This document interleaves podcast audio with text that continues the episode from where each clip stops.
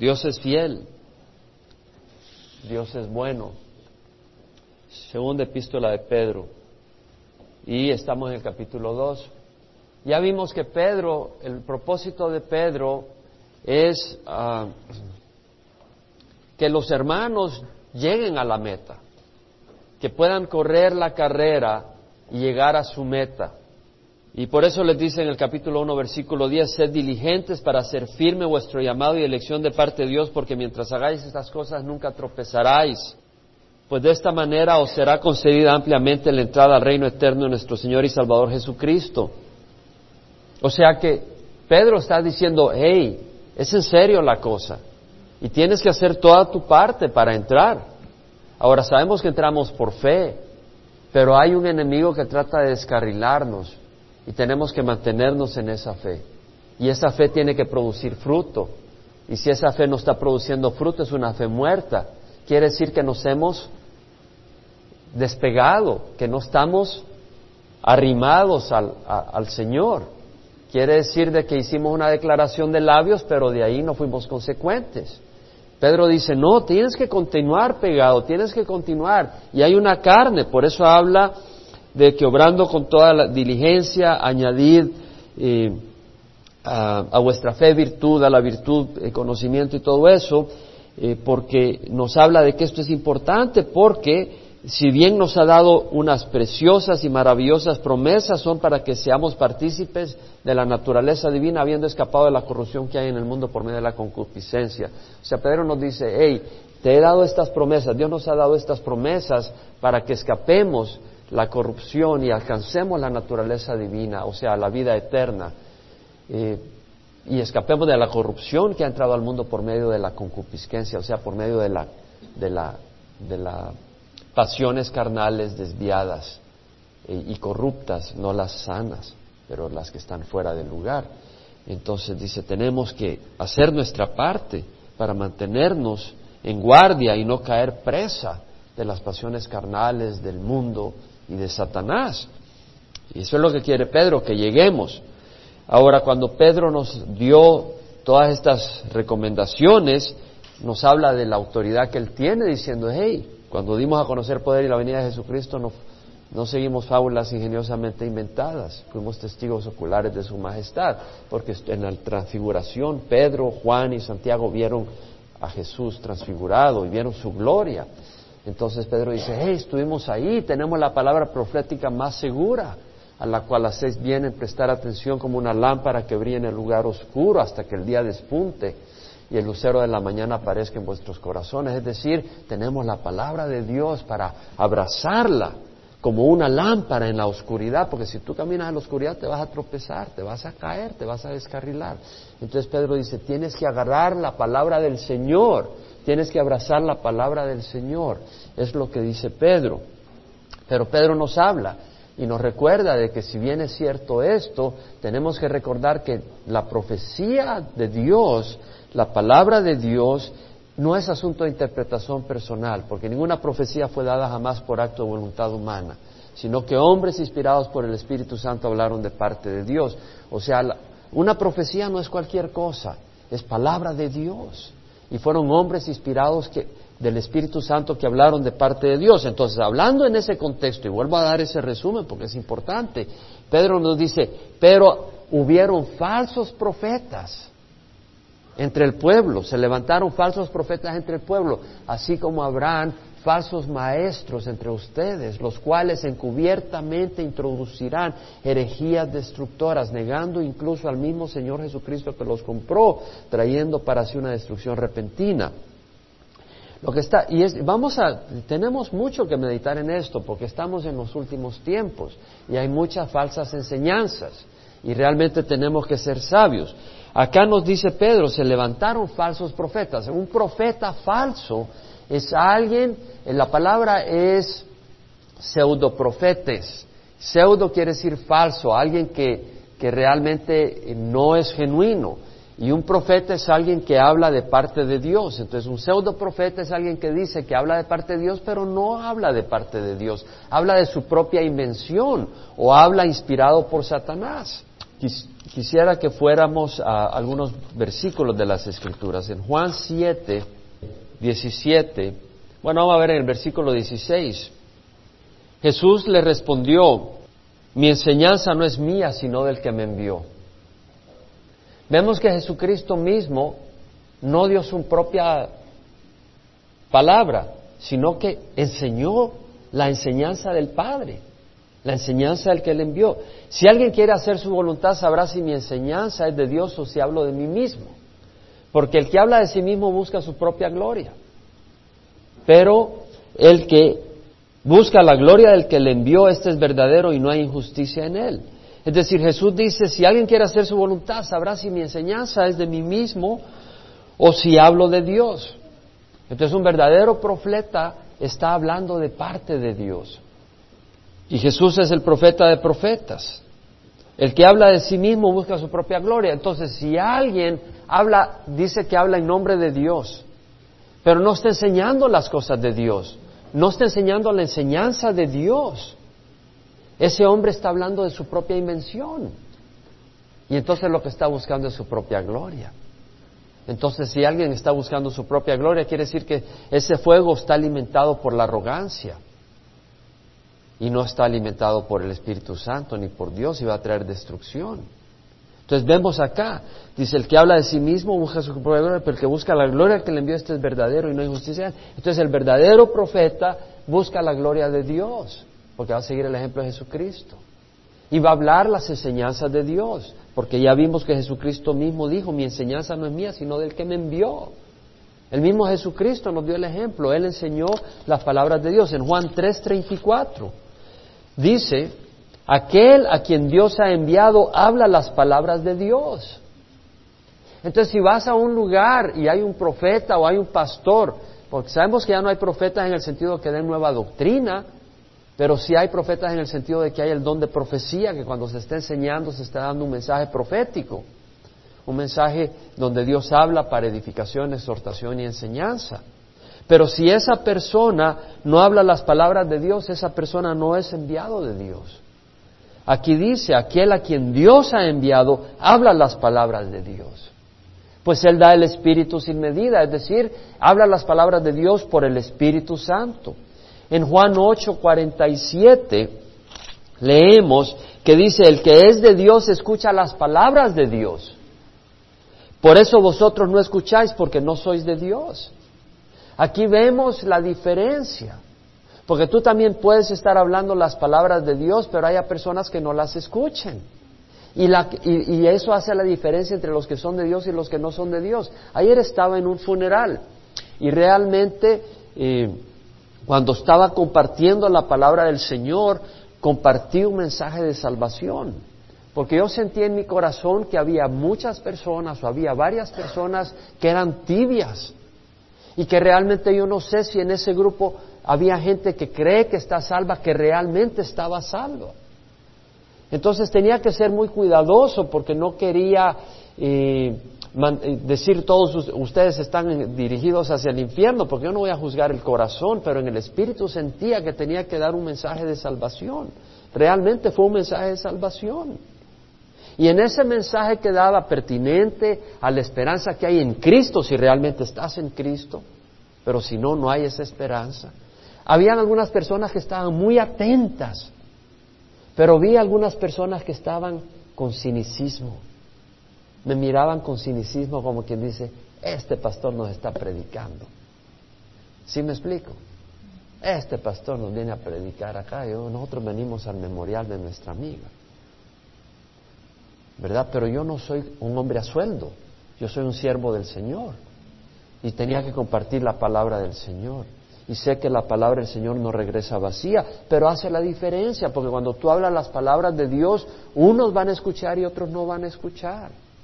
Y los que van a escuchar son los que son de Dios. En segundo de Timoteo, el Señor habló cuando le dijo a Timoteo eh, a través de Pablo, predica la palabra, insiste en tiempo y fuera de tiempo. Vendrá tiempo cuando no soportarán la sana doctrina, sino que teniendo comezón de oídos, acumularán maestros conforme a sus propios deseos y apartarán sus oídos de la verdad y se volverán a fábulas, se volverán a mitos. Entonces vemos de que estamos en esos tiempos cuando hay muchas personas que lo que quieren oír son predicadores que le dicen a uno lo que uno quiere oír. Y entonces son populares.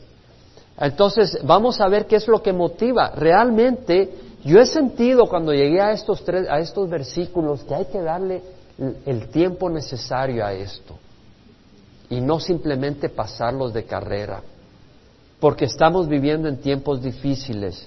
En Juan 14, versículo 10, leemos que el Señor le dice a sus discípulos, ¿no crees que yo estoy en el Padre y el Padre en mí? Las palabras que yo os digo no las hablo por mi propia cuenta, sino que el Padre que mora en mí es el que hace las obras. El mismo Jesucristo no habló por su propia cuenta. Entonces nosotros vamos a enseñar la palabra de Dios y no cuentos, no cuentos, no filosofías, no ideologías, no, no suposiciones, no posibilidades. Vamos a enseñar la palabra de Dios. En el versículo 24 dice, el que no me ama no guarda mis palabras. Aquí vamos a ver el que ama al Señor y el que no ama al Señor. Porque también no solo debemos de oír la palabra del Señor, tenemos que hacerla. Y a veces lo que tenemos que hacer es agarrar un versículo y estar meditando en ese versículo para que ese versículo nos habla a nosotros para hacer la palabra de Dios en cierta área. Entonces necesitamos abrazar ese versículo y recordar ese versículo. Hoy tienen ustedes en su boletín un versículo que dice, la obra de la justicia será paz y el servicio de la justicia tranquilidad y confianza para siempre. ¿Quieres tener tranquilidad en tu corazón? Camina en rectitud. ¿Quieres tener paz en tu corazón? Camina en rectitud. Señor, yo recibí al Señor, sí, recibiste al Señor, pero estás jugando con el pecado y entonces no te extrañes que no haya paz. No te extrañes que no haya fortaleza en tu vida espiritual, porque estás jugando con el pecado.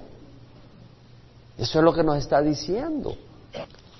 La palabra que oís no es mía, sino del Padre que me envió, dice eh, Jesucristo en Juan 17, 8.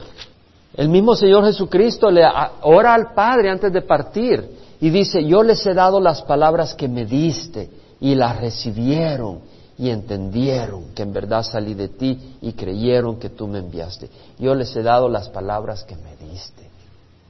Hay claridad absoluta que lo que tenemos que hacer es compartir, meditar y recibir la palabra del Señor no psicología. Y habrán momentos donde parece que la psicología, la psiquiatría, los consejeros de este mundo pueden ayudarte, pero Dios está probándote a ver en qué vas a poner tu confianza, en la palabra de Dios o en la carne. Maldito el hombre que confía en el hombre y del Señor aparta su corazón. Bendito el hombre que confía en Jehová, dice el Señor. Ahí vas a ver. A veces vas a tener que ser probado y vas a ser tentado para poner tu fe en otras cosas que no son la voluntad de Dios. Y vas a tener que determinar a quién vas a poner, en, en qué roca vas a descansar. Si en la palabra del Señor o vas a descansar en tu propia selección, lo que el mundo te ofrezca. Entonces vemos que dice la palabra del Señor en segunda de Pedro, que se levantaron falsos profetas, así como habrá también falsos maestros entre vosotros, los cuales encubiertamente introducirán herejías destructoras, o sea, maneras de pensar especiales, separadas del resto, negando al Señor, trayendo sobre sí una destrucción repentina. Muchos seguirán su sensualidad. ¿Cuántos? Muchos. O sea que habrán muchos que van a seguir estas enseñanzas, no algunos, muchos. El domingo pasado hablamos de la cantidad de gente. Hay tres millones que siguen a los a, Moon, la, iglesia unificada. Y, vimos otros grupos. Y dice, y en su, en su avaricia os explotarán con palabras falsas. O sea, en su avaricia, es decir, en su deseo de dinero, os explotarán con palabras falsas. Y lo que quieren es dinero. Y cuando uno es explotado, uno no sale mejor al, final que al principio. Cuando es explotado quiere decir que toman ventaja de ti y que, que sales peor que como entraste. Entonces en algunos lugares tú entras y sales peor porque te han explotado. ¿Por qué? Porque hay falsos profetas, falsos maestros, falsos pastores que lo que quieren de ti es el dinero. Por causa de ellos el camino de la verdad será blasfemado, dice el versículo 2. Cuando dice, muchos seguirán su sensualidad, la palabra es sus caminos destructivos. Muchos seguirán esos caminos y por causa de ellos el camino de la verdad es blasfemado. O sea, muchos, al ver lo que se dice en la televisión, lo que ocurre en algunas iglesias, uno dice, yo no quiero ser cristiano, mira esto es lo que son, o cómo roban, o, o cómo se comportan, porque están tras el dinero. Ahora, versículo 4. Del versículo 4 al 11 vamos a ver ejemplos que da Pedro y dentro de ellos, en los primeros tres versículos del 4 al 6, nos da tres ejemplos de, de, Dios trayendo juicio divino. Uno son los ángeles que no guardaron su señoría original. Dos es el diluvio universal, el mundo entero que fue destruido por, por su injusticia. Y tres, Sodoma y Gomorra. Entonces, cuando el Señor está hablando de los falsos profetas y los falsos maestros, dice, pero Dios es santo. Dios es justo y Dios va a traer juicio. Cuando alguien está enseñando y no está enseñando la palabra de Dios y está enseñando otras cosas, Dios va a traer un juicio severo. Y entonces aquí menciona eh, eh, en el versículo 4, si Dios no perdonó a los ángeles cuando pecaron, porque los demonios eran ángeles que fueron creados por Dios y que estaban sirviendo a Dios, pero hubo un momento donde se rebelaron eh, impulsados por Lucifer, el, príncipe de la rebelión, Satanás. Entonces ellos eh, son ángeles caídos y dice, no perdonó a los ángeles cuando pecaron, sino que los arrojó al infierno y los entregó a fosos de tinieblas reservados para juicio. Ahora la palabra, aquí lo que está diciendo es que Dios no perdonó a los ángeles cuando pecaron, sino que los arrojó al infierno. Bueno, sabemos de que hay muchos demonios en el aire, en el mundo trayendo problemas, tentando a la gente, poseyendo personas. Entonces, ¿qué quiere decir aquí cuando los arrojó al infierno? Voy a hacer una aclaración, he tenido que estudiar un poco más este pasaje. La palabra no es infierno. La palabra en el griego es tartaró. ¿Puede decir tartaró? Tartaró. Tartaró era la región que los griegos creían iban las personas malas. Los griegos de la antigüedad, ellos creían de que había una región en la tierra, en la profundidad, donde las personas que habían sido malas en la vida iban ahí a pagar, a sufrir por su castigo, por su mal comportamiento. Entonces realmente la palabra era tartaró.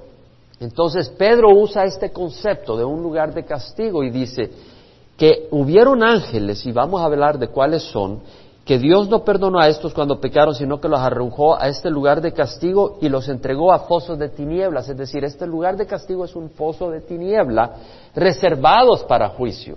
El infierno viene después. El lago de azufre viene después. Ellos están encadenados, eh, están limitados, están eh, encerrados. ¿Cuáles ángeles? Porque no todos están encerrados. Entonces podemos tener un poco más de conocimiento si vamos a Judas, capítulo 1, versículo 6, donde leemos que dice, los ángeles que no conservaron su señorío original, sino que abandonaron su morada legítima, los ha guardado en prisiones eternas. De nuevo, no me parecía que era la palabra prisión. Y vemos en griego, y el griego es cadenas. Porque prisión es un lugar, cadenas es una condición. Estar atado, estar encadenado. Entonces lo que está diciendo es que los ángeles que no conservaron su señoría original, los ángeles que pecaron, ¿cómo? Los que entraron a la tierra y tomaron mujeres, ¿se acuerdan en Génesis 6? Estos ángeles que tomaron mujeres, estos que no conservaron su señoría original, abandonaron su morada legítima, a esto los ha guardado en cadenas eternas bajo tinieblas para el juicio del gran día. Y el juicio del gran día los son juzgados y son enviados a dónde? Al infierno. Ya vamos a ver sobre el infierno, sobre el lago de fuego y azufre, que es el que ocurre al final. en el juicio final, pero para mientras ellos están esperando ese juicio. Si vamos a Génesis, capítulo 6, recordando rápidamente, leemos en el versículo 1, aconteció que cuando los hombres comenzaron a multiplicarse sobre la faz de la tierra y le nacieron hijas, claro, a los hombres le nacieron hijas, los hijos de Dios, vieron que las hijas de los hombres eran hermosas. Aquí ya no dicen los hombres, sino los hijos de Dios. Es una, una terminología para referirse a ángeles. Los hijos de Dios vieron que las hijas de los hombres eran hermosas y tomaron para sí mujeres de entre todas las que les gustaban. Y el Señor dijo, no contenderá mi espíritu para siempre con el hombre, porque ciertamente les carnes serán pues sus días ciento veinte años. El Señor dijo, en ciento veinte años destruyó la tierra. Y había gigantes en la tierra en aquellos días y también después cuando los hijos de Dios se unieron a las hijas de los hombres. Claro que los, los hombres se habían unido a las mujeres antes, pero aquí los hijos de Dios se unieron a las hijas de los hombres. ¿Cuándo? Cuando los ángeles caídos eh, interactuaron con mujeres. Sabemos que los ángeles son espíritus, pero ellos pueden tomar un cuerpo y interactuar con mujeres. Aparentemente esto fue lo que ocurrió. Entonces leemos en, Pedro que dice, si Dios no perdonó a los ángeles cuando pecaron, sino que los arrojó al infierno, voy a, en vez de decir infierno, voy a llamar al tartaró, a una zona de, espera, de castigo. Y los entregó a fosos de tinieblas reservados para el juicio. Y vamos a ver en Apocalipsis donde aparece el abuso, o sea, el bottomless pit, como dicen en inglés, o eh, como aparece acá el abismo, el pozo del abismo en Apocalipsis 9, 1 al 12. En Apocalipsis 9, 1 al 12 leemos de, de unos demonios que están en un pozo y que Dios los saca en la tribulación. En los siete años de tribulación hay un momento donde saca a, unos demonios para que haga sufrir a la humanidad. Porque en la tribulación Dios trae juicio sobre la humanidad desobediente. Es interesante lo que el Señor nos revela. Hace años a mí siempre me intrigaba, hace años, estoy hablando en los 1985, 86, cuando recibí al Señor en el 84, ¿por qué van a decapitar a la gente? Porque en el, tiempo de los siete años de tribulación, el que no reciba la señal de la bestia en su mano o en su cabeza, no puede ni comprar ni, vender y, le vuelan la cabeza y dije, decapitarte, estamos en el siglo XX, decapitar. Y te hago una pregunta, ¿cómo matan los musulmanes a sus enemigos? Le vuelan la cabeza. ¿Y qué imperio está realmente fortaleciéndose? El imperio musulmán. Digo, pues si es que, ¿sabes qué? La palabra de Dios es clara. ¿Y qué grupo está influyendo a Europa si no los musulmanes? Las iglesias en Inglaterra están cerrando y mezquitas musulmanas están abriéndose. Entonces vemos en, los siete años de tribulación donde Dios envía la ira sobre la tierra, leemos en el capítulo nueve que dice, el quinto ángel tocó la trompeta y vio una estrella que había caído del cielo a la tierra. Esta estrella es un demonio y se le dio la llave del pozo del abismo. Aquí vemos el abismo, el pozo. Cuando abrió el pozo del abismo subió humo del pozo como el humo de un gran horno y el sol y el aire se oscurecieron por el humo del pozo. Ey, en un lugar caliente como un gran horno donde sale humo no hay ningún animal que viva, porque los animales que vienen de aquí no son animales, son demonios.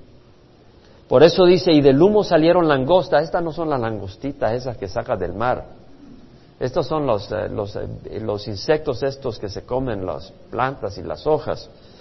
Y del, humo salieron langostas sobre la tierra y se les dio poder como tienen poder los escorpiones de la tierra. Se les dijo que no dañaran la hierba de la tierra. Ellos entienden, ellos razonan. Ni ninguna cosa verde, ni ningún árbol, porque si bien son, son demonios y son destructivos, ellos tienen que aceptar la voluntad de Dios. Ellos son de Dios les manda y ellos no pueden moverse aparte de lo que Dios les mande hacer. Dios les permite ser malos, y Dios le da libertad de ser malos, pero Dios les, Dios les pone un límite de lo que pueden hacer y lo que no pueden hacer. Y acá dice, pueden ir a destruir, pero no pueden hacer daño a las cosas verdes ni a ningún árbol, sino solo a los hombres que no tienen el sello de Dios en la frente. Aquellos que no tienen el sello de Dios. Los cristianos hemos sido sellados por quién? Por el Espíritu Santo. Pero en la tribulación los que no tengan el sello de Dios en la frente, estos demonios lo van a saber, lo van a reconocer y no lo van a tocar. Pero a los que no tienen el sello de Dios les van a hacer la vida miserable. No se les permitió matar a nadie, sino atormentarlos por cinco meses. Esto es literal, son cinco meses de una agonía y de un sufrimiento. Su tormento era como el tormento de un escorpión cuando pica al hombre. En aquellos días los hombres buscarán la muerte y no la hallarán. A veces el sufrimiento es tan grande que uno quiere la muerte. Y no van a poder morir, ansiarán morir y la muerte huirá de ellos. El aspecto de las langostas era semejante al de caballos dispuestos para la batalla. Es decir, es un ejército de demonios. Y sobre su cabeza tenían como coronas. Es decir, es un principado, el príncipe de ellos es Satanás, que parecían de oro y sus caras eran como rostros humanos. ¿Por qué rostros humanos? Me pongo a pensar. ¿No, eran estos tal vez los demonios que tomaron forma humana para meterse con mujeres? ¿Mm? Tenían cabellos como cabellos de mujer y sus dientes eran como de leones. También tenían corazas como corazas de hierro y el ruido de sus alas eran como el estruendo de carros, de muchos caballos que se lanzan a la batalla. Tienen colas parecidas a escorpiones y aguijones y en sus colas está su poder para hacer daño a los hombres por cinco meses. Tienen sobre ellos por rey el ángel del abismo, un demonio cuyo nombre en hebreo es Abadón y en griego se llama Apolión. El primer ay ha pasado y aquí aún vienen dos ayes después de estas cosas. Vemos acá no un infierno, el lago de fuego y azufre, sino un pozo ya vemos de que Judas, ¿qué nos dijo Judas antes de Apocalipsis?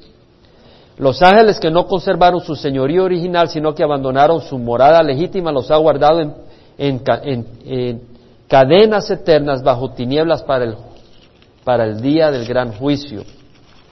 Y Pedro nos dice, si Dios no perdonó a los ángeles cuando pecaron, sino que los arrojó al infierno y los entregó a fosos de tinieblas reservados para juicio. ¿Vemos? Vemos acá. Ahora vamos a hacer la, aclaración del infierno.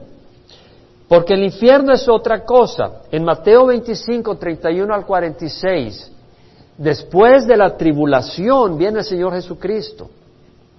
Y cuando viene, hay gente, bueno, viene eh, Satanás engaña al anticristo y el anticristo viene, bueno, posee al anticristo y, el anticristo viene con los ejércitos a pelear contra Jesús para impedir su venida, pero Jesús viene y, entra, mata y, y, viene a establecer su reino.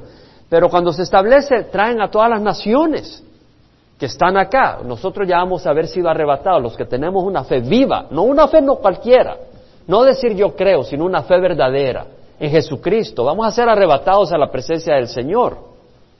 Y vienen los siete años de tribulación. Y al final de los siete años viene Jesucristo, venimos con Él a reinar. Y entonces dice Mateo capítulo 25, nos habla el Señor de la siguiente manera.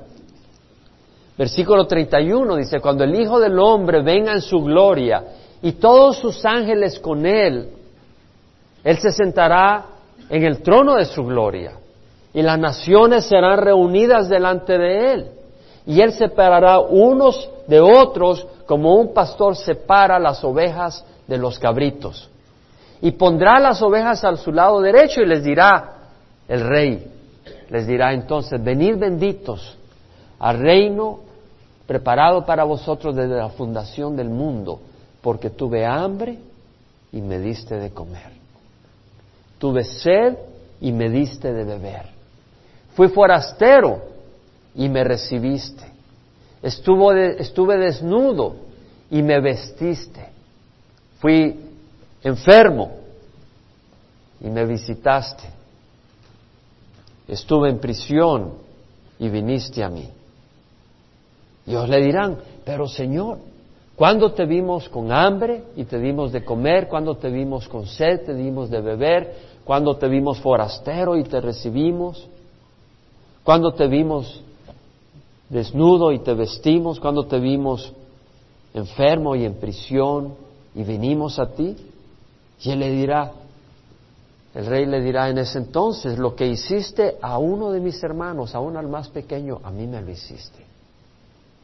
Y estas palabras son hermosas de recordar. Porque el Señor está hablando acá que cuando separa las ovejas de los cabritos, separan a aquellos que no recibieron la marca de la bestia, pero que todavía no los habían matado, de aquellos que eh, habían recibido la marca de la bestia y que habían rechazado al Señor. Entonces el Señor los separa y estos que habían recibido la marca de la bestia, obviamente que persiguieron y, afectaron a los cristianos. Los ignoraron, no les dieron una mano, les escondieron, se escondieron de ellos en vez de ayudarles. Dice, lo que no hiciste a uno de estos pequeños, a uno de estos hermanos míos, a el más pequeño, lo que hiciste a uno de estos hermanos míos, a el más pequeño, a mí me lo hiciste, le está diciendo. Entonces nos recuerda el Señor de que cuando hacemos algo a alguien en nombre del Señor, a uno de sus hijos, se lo estamos haciendo al Señor mismo. Pero luego dice que le dice a los que están a su izquierda, apartados de mí malditos al fuego eterno. Este es el infierno, que ha sido preparado para el diablo y sus ángeles. Es decir, el, Dios hizo el infierno para el diablo y sus ángeles. Pero ahí van a ir los que rechazan a Jesús. Y, mira la razón que dice. Y no dice, fíjate lo que dice. Qué interesante que aquí dice, vete al infierno, maldito, porque fuiste inmoral, asesino. No le dice eso, aunque habría mucho de eso, pero mira lo que dice, porque tuve hambre y no me diste de comer. Wow. Tuve sed y no me diste de beber. Fui forastero y no me recibiste. Estuve desnudo y no me vestiste. Estuve enfermo y en prisión y no me serviste. No viniste a mí. Ellos le responderán, Señor, ¿cuándo te vimos hambriento, sediendo, forastero, desnudo, enfermo en la cárcel y no te servimos? Él le responderá, os digo que cuando no lo hiciste a uno de los más pequeños de estos, tampoco me lo hiciste a mí. Y estos irán al castigo eterno. El infierno es un castigo eterno, pero los justos irán a la vida eterna. Entonces el infierno es un castigo eterno, hermanos. No es algo que se te acabó y ya. De hecho, si vamos a Apocalipsis 14, los que reciben la señal, bueno, sabemos que el Evangelio va a ser predicado a todas las naciones y luego vendrá el fin. ¿Quién dijo eso? El Señor Jesucristo. Pero algunos dicen, bueno, entonces no va a haber el arrebatamiento todavía porque hay que predicar el, Evangelio a todas las naciones. Un momento. El, el, arrebatamiento puede ser hoy mismo, primero Dios. Porque ¿sabes quién va a predicar el Evangelio a todas las naciones al final? Dios va a enviar un ángel para hacerlo. Mira Apocalipsis. Busca Apocalipsis capítulo 14, versículo 6. Después, durante tres años y medio, Dios usa a dos testigos para proclamar que la gente se arrepienta y se venga hacia Dios. En los siete años de la tribulación, los primeros tres años y medio, hay dos profetas. Uno de ellos es quién? Elías. El otro puedes decidir tú, pensar, pero vamos a saberlo pronto. Cuando vengamos de regreso, nosotros no vamos a estar en la tribulación. Vi volar en medio del cielo a otro ángel que tenía un evangelio eterno para anunciarlo a los que moran en la tierra y a toda nación, tribu, lengua y pueblo, diciendo a gran voz, temed a Dios y dadle gloria, porque la hora de su juicio ha llegado. Adorad al que hizo el cielo y la tierra, el mar y las fuentes de las aguas. Dios no quiere que nadie se condene y manda a un ángel a proclamar su evangelio. Y, y uno dice, ¿cómo es que gente lo rechace? El corazón Dios lo endurece. Porque hay corazones que rechazan y rechazan y luego Dios termina endureciendo el corazón de aquellos. Y le siguió otro ángel, el segundo, diciendo, cayó, cayó la gran Babilonia, la que ha hecho beber a todas las naciones de vino de la pasión de su inmoralidad. Entonces le siguió otro ángel, el tercero, diciendo a gran voz, si alguno adora a la bestia y a su imagen y recibe una marca en su frente o en su mano, él también beberá del vino del furor de Dios que está preparado puro en el cáliz de su ira y será atormentado con fuego y azufre delante de los santos ángeles y en presencia del Cordero. Y el humo de su tormento asciende por los siglos de los siglos y no tienen reposo ni de día ni de noche los que adoran a la bestia y a su imagen y cualquiera que reciba la marca de su nombre. Es un lago de fuego y azufre. Los que reciben la señal del anticristo en su mano o en la cabeza van a ir al lago de fuego y azufre. Ese es el infierno. Un lago de fuego y azufre. Y los primeros que van a ir ahí es el anticristo y la bestia. Lo podemos leer en capítulo 19 de Apocalipsis. Cuando el Señor Jesucristo viene, a reinar después de la tribulación, en el capítulo 19, versículo 11 vemos que dice, vi el cielo abierto, aquí es Juan el que escribe, y he aquí un caballo blanco, el que le montaba se llama fiel y verdadero, y con justicia juzga y hace la guerra, sus ojos son como una llama de fuego y sobre su cabeza hay muchas diademas y tiene un nombre escrito que nadie conoce sino él, y está vestido de un manto empapado de sangre y su nombre es el verbo de Dios. Jesucristo viene en un caballo blanco a reinar y los ejércitos que están en los cielos vestidos de lino fino, blanco y limpio le seguían sobre caballos blancos. Y entonces en el versículo 19 vemos que viene el anticristo, vi a la bestia y a los reyes de la tierra y a sus ejércitos reunidos para hacer guerra contra el que iba montado en el caballo y contra su ejército. ¡Qué, locura! Que el anticristo y los ejércitos vengan a pelear contra Cristo. Pero probablemente ellos creen que vienen a pelear contra alguien de, otro planeta, como no quieren creer en Dios. Y están peleando contra el Señor. O, o, tal vez su corazón está tan endurecido que odian la justicia, no quieren tener nada a ver con Dios y como quien dice, aunque sea el último trompón, lo doy contra Dios mientras tenga vida en este mundo, antes que me mande al infierno. Pero ellos están en rebeldía, quieren hacer lo que les dé la gana y se reúnen a pelear contra Jesús. Y la bestia fue apresada y con ellas el falso profeta, que hace señales en su presencia, con los cuales engañaba a los que habían recibido la marca de la bestia. Satanás es el príncipe del engaño. Y hay muchos que acá no han recibido la señal de la bestia porque todavía no ha llegado ese momento, pero están engañados por el anticristo, por el espíritu del anticristo, por Satanás. Y tenemos que tener cuidado de no ser engañados por los placeres de este mundo, por las cosas de este mundo. Constantemente somos bombardeados por este mundo. Satanás constantemente nos ofrece una cosa que nos va a traer destrucción y nos lo presenta atractivo, nos lo presenta como la solución a nuestros problemas, nos lo presenta como el descanso a nuestro corazón, como la realización de nuestras vidas, pero es mentira. Y dice que engañaba a los que habían recibido la marca de la bestia, a los que adoraban su imagen, los dos fueron arrojados vivos al lago de fuego que arde con azufre. Entonces el lago de fuego que arde con azufre, sus primeros residentes permanentes va a ser el anticristo y el falso profeta. Y los demás fueron muertos, es decir, de este ejército que vinieron a pelear contra Jesús, van a ser muertos con la espada que salía de la boca del Señor, del que monta el caballo y todas las aves se saciaron de sus carnes. Es decir, los demás mueren para esperar la resurrección después de los mil años. Porque cuando viene el Señor a reinar mil años, reina y Satanás es tirado al abismo, al abuso, al pozo del abismo, por mil años. Y al cabo de mil años es soltado. Y cuando se suelta engaña a las naciones. Y muchos vienen en contra de Jerusalén. Y entonces viene el Señor y derrama fuego del cielo. Y entonces resucita a todo mundo que ha muerto, que no fue arrebatado al cielo.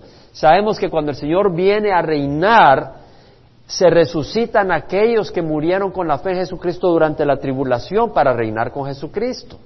Eso lo dice la palabra del Señor. Porque durante siete años de tribulación muchos vienen a Jesucristo, millones van a venir a Jesucristo, van a perder la cabeza, pero van a entregar sus vidas a Jesucristo. Ellos van a resucitar al final de la tribulación para reinar con Jesucristo. Nosotros vamos a reinar con Jesucristo. Pero los que no tienen la fe en Jesucristo y han muerto a lo largo de la historia, y los que mueren durante la tribulación eh, habiendo rechazado a Jesucristo, ellos van a resucitar al final del mil años para entrar al infierno. Eso es lo que dice la palabra en Apocalipsis, bueno, en Apocalipsis 20, donde manda Dios al diablo al abismo por mil años, dice, vi a un ángel que descendía del cielo con la llave del abismo y una gran cadena en su mano. El abismo no es el infierno. Prendió al dragón, la serpiente antigua que es el diablo y Satanás, y lo ató por mil años y lo arrojó al abismo.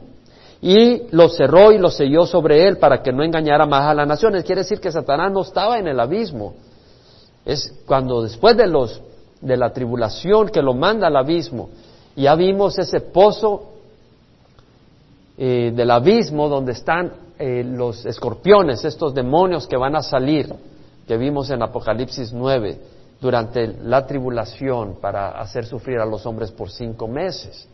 Ese no es el infierno de nuevo. Entonces acá vemos que los arrojó al abismo y los cerró y los selló sobre él para que no engañara más a las naciones hasta que se cumplieran los mil años. Después de esto debe ser desatado por un poco de tiempo. Y dice, también vi tronos y se sentaron sobre ellos y se les concedió autoridad para juzgar. Y vi las almas de los que habían sido decapitados por causa del testimonio de Jesús. De nuevo decapitados. Para mí esto es tan real ahora que hemos visto los que han sido decapitados por estos musulmanes extremistas. Esto recobre más vida para mí. O sea, lo veo más de cerca.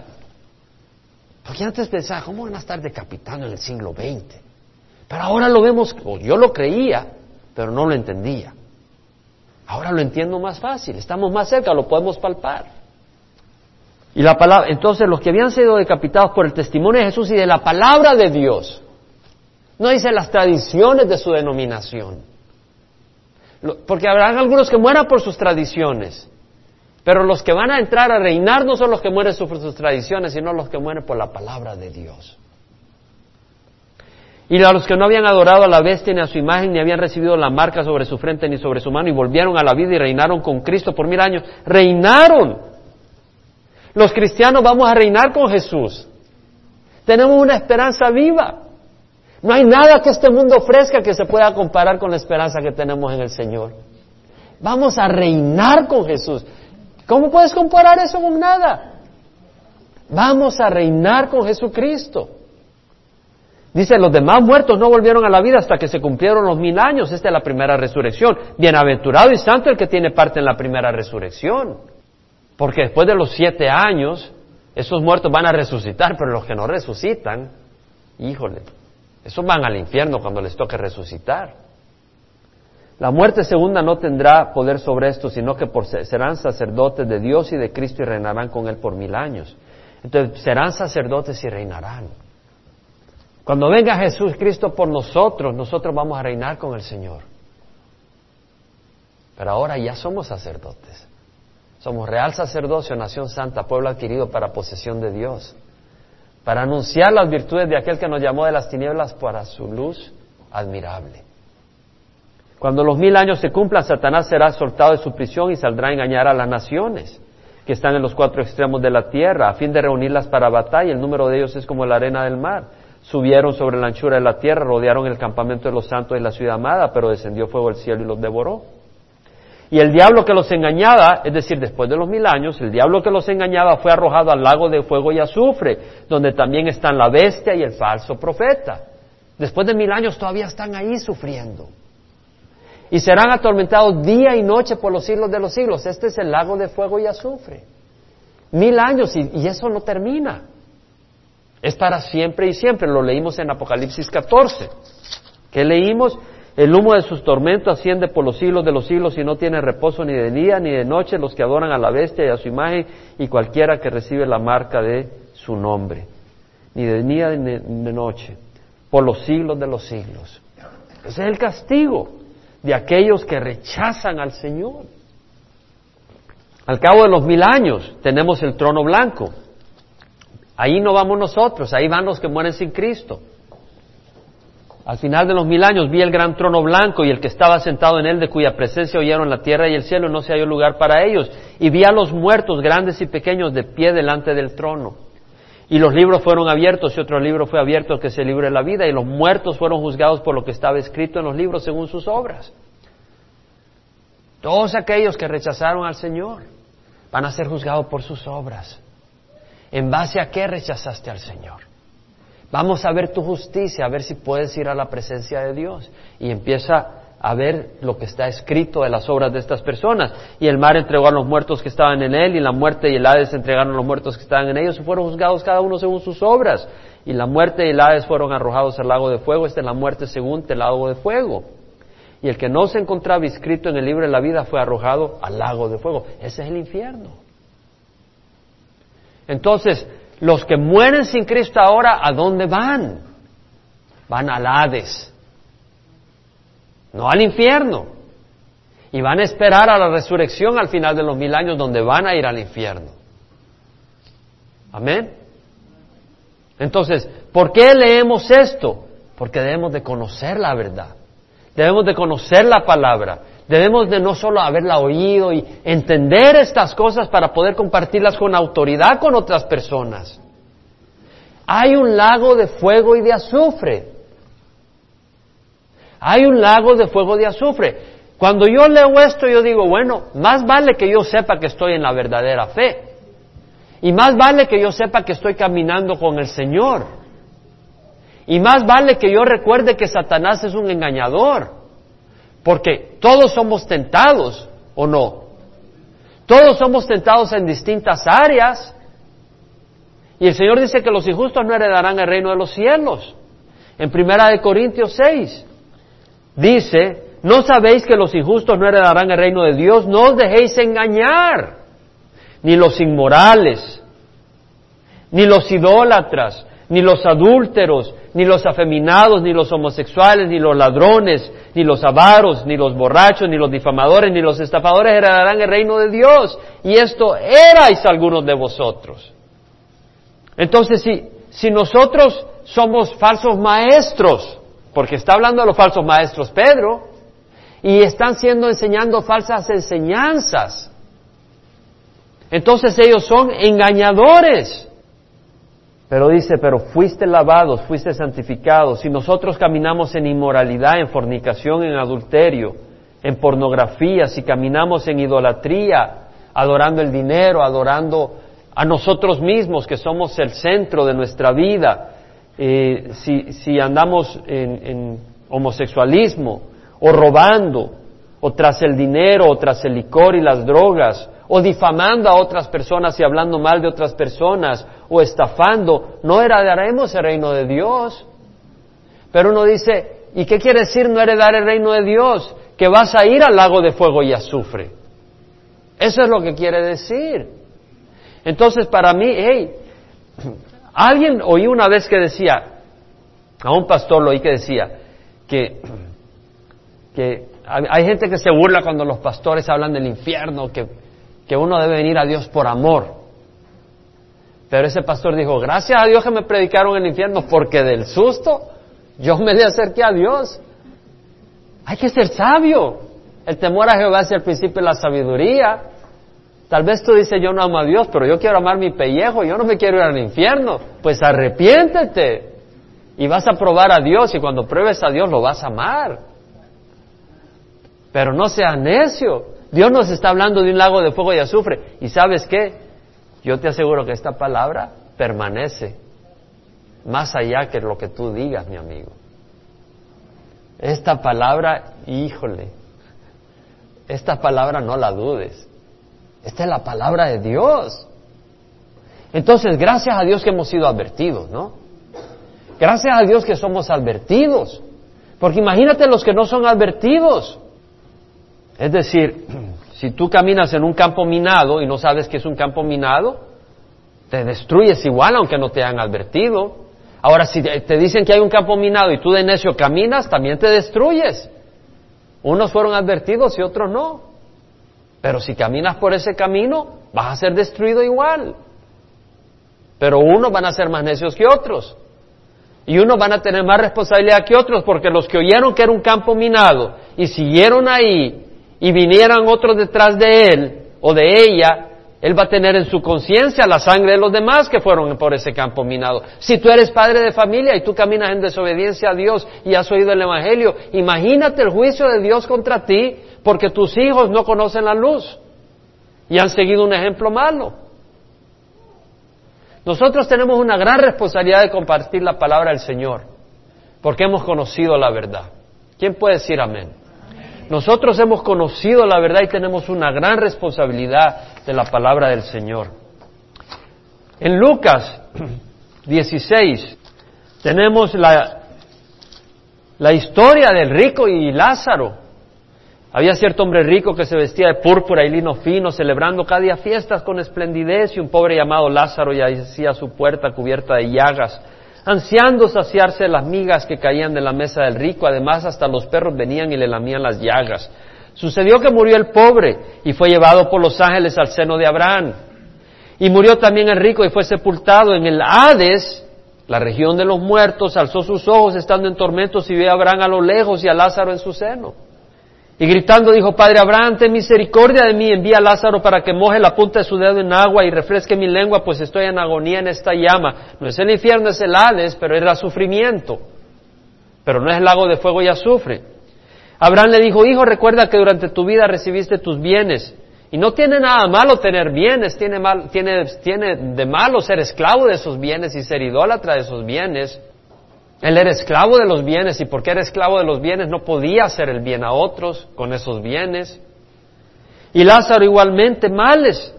O sea, tú recibiste bienes y Lázaro males, pero ahora Él es consolado aquí, tú estás en agonía. Además de todo, hay un gran abismo puesto entre nosotros y vosotros, de modo que los que quieran pasar de aquí a vosotros no puedan y tampoco nadie puede cruzar de allá a nosotros. Es decir, Abraham le está diciendo, hey, entre el rico y tú, bueno, el rico no se condenó por ser rico, se condenó por ser esclavo de las riquezas. El pobre no se salvó por ser pobre. Se salvó porque era temeroso de Dios y la misma pobreza le hizo clamar a Dios y depender de Dios. Ni la pobreza ni la riqueza te mandan al cielo o al infierno. Él le dijo, te ruego pues, Padre, que lo envíes a la casa de mi Padre. Pues tengo cinco hermanos, de modo que Él los prevenga, para que ellos no vengan también a este lugar de tormento. Diciendo, dile a mí, manda a Lázaro, resucita Lázaro. Mira lo que le contesta, lo que le dijo Abraham. Ellos tienen a Moisés y a los profetas que los oigan. No a Moisés vivo ni a los profetas, sino el libro, las escrituras. Y él le dijo, no, padre Abraham, sino que si alguno va de ellos de entre los muertos se arrepentirán. Mas Abraham le contestó, si no escuchan a Moisés y a los profetas, tampoco se persuadirán si alguno se levanta entre los muertos. ¿Sabes qué? No se trata de milagros. O crees la palabra de Dios o no la crees. Y si no la crees, es porque tu corazón es rebelde y vas a ir tras milagros por tu propia necedad. Dios va a permitir que seas engañado. Y eso lo leemos en Tesalonicenses. Segunda de Tesalonicenses, versículo 7, el, capítulo 2. El misterio de iniquidad ya está en acción, solo que aquel que ahora lo detiene lo hará hasta que el mismo sea quitado de en medio. Y entonces será revelado este inicuo a quien el Señor matará con el espíritu de su boca y destruirá con el resplandor de su venida. El inicuo cuya venida es conforme a la actividad de Satanás con todo poder, señales y prodigios mentirosos y con todo engaño de iniquidad para los que se pierden, porque no recibieron el amor de la verdad para ser salvos. Aquí, en esta congregación, en, la iglesia de Dios, más allá de los límites de un edificio, más allá de los límites de una ciudad, en la iglesia de Dios, está hecha por creyentes. Pero en el campo de Dios hay creyentes y no creyentes que la hacen pasar por creyentes. El mundo está dividido por los que aman la verdad, que es la palabra de Dios, y por los que andan tras señas. Y dice, por eso Dios les enviará un poder engañoso para que crean en la mentira, a fin de que sean juzgados todos los que no creyeron en la verdad, sino que se complacieron en la iniquidad. ¿Sabes quién está acá para que creamos la verdad? El Espíritu Santo. Entonces el Espíritu Santo está trabajando. Entonces cuando alguien escucha la verdad y la rechaza, está, está diciéndole al Espíritu Santo mentiroso. Y no va a ser sin un juicio. No va a ser sin juicio. El mismo Señor Jesucristo dijo en Juan 7, todo el que quiera hacer su voluntad sabrá si mi enseñanza es de Dios o si hablo de mí mismo. El que habla de sí mismo busca su propia gloria. El que busca la gloria al que le envió es verdadero y no hay injusticia en él. Entonces lo que nos está recordando una vez más acá el Señor es que si nosotros queremos tener una disposición noble a Dios, vamos a reconocer la verdad y vamos a entender que es la verdad y la podemos seguir. Y eso es lo que Dios quiere. ¿Quién le puede decir a Dios, gracias Señor, de que conocemos la verdad y que podemos escapar del juicio venidero?